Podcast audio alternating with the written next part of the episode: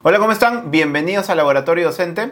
Esta semana vamos a ver cómo aprovechar al máximo los videos en nuestras clases, sean virtuales o presenciales. En el fondo la pregunta es cómo hacer que el uso de videos convierta las experiencias de aprendizaje de nuestros estudiantes en experiencias de aprendizajes activos. Para eso, hoy te vamos a compartir tres recomendaciones basadas en investigación de cómo aprovechar al máximo el uso de los videos, cómo incorporar los videos de manera óptima en tus clases. Sin más, comencemos.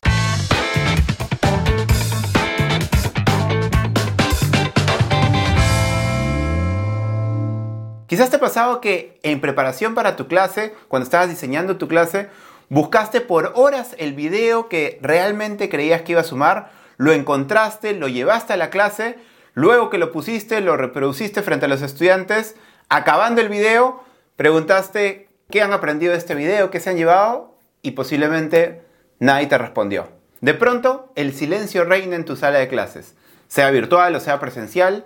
Te diste cuenta además que nadie estuvo tomando notas durante el video. Para evitar eso y para que realmente los videos sean aprovechados al máximo por ti y por tus estudiantes, es que te damos estas tres recomendaciones. Recomendación número uno, no pongas los videos en pantalla completa. Por lo general, creemos que poniendo el video a pantalla completa es más probable que nuestros estudiantes comprendan mejor el contenido del video. Pero la investigación nos ha demostrado que eso no es así. En los últimos años, Richard Mayer, investigador experto en teorías del aprendizaje, ha conducido varios estudios alrededor del aprendizaje con multimedia. En síntesis, la conclusión que arrojan todos los estudios llevados a cabo por este investigador es que nos dice lo siguiente.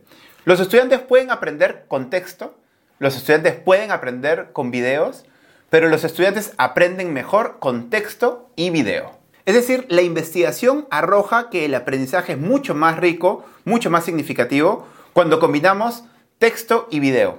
En ese sentido, en términos prácticos, las investigaciones nos recomiendan que pongamos el video a tamaño normal, a tamaño regular, dejando un espacio en la pantalla para que también podamos agregar texto al costado o abajo del video. Lo que la investigación sugiere es que el texto que añadamos a un lado del video primero está enfocado a dar claridad de cuál es el propósito por el cual estamos viendo este video. También se pueden añadir algunas preguntas clave que queremos que los estudiantes tengan en mente mientras van observando el video. Por último, podemos añadir también algunas indicaciones adicionales para guiar la experiencia de visualizar el video por parte de los estudiantes. Recomendación número 2.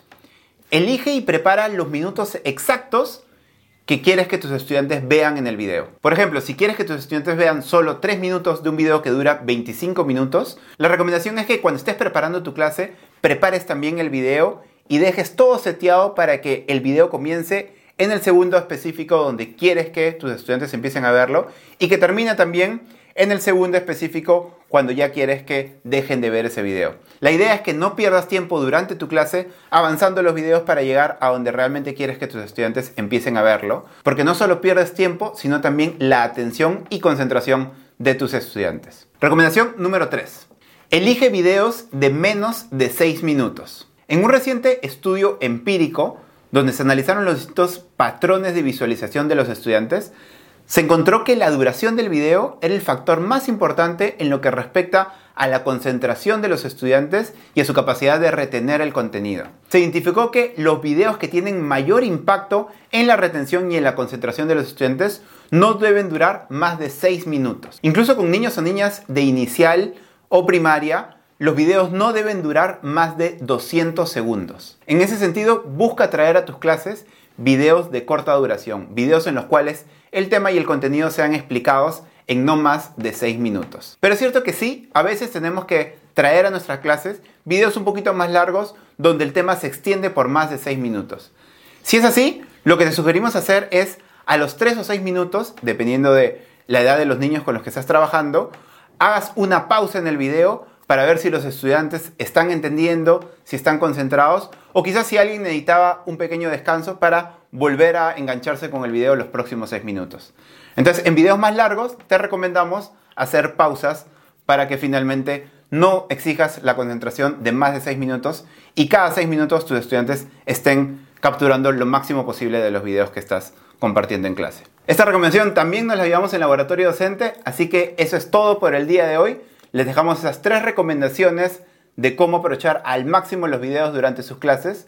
No olviden suscribirse al canal de Centro EP, darle like a las páginas de Facebook, Instagram, TikTok. Y por último, recordarte que en Centro EP Latinoamérica tenemos oportunidades de formación para que te conviertas en un docente del siglo XXI y profundices en el aprendizaje basado en proyectos. Eso fue todo por hoy. Un abrazo grande, cuídense mucho y nos vemos la próxima semana. Chao.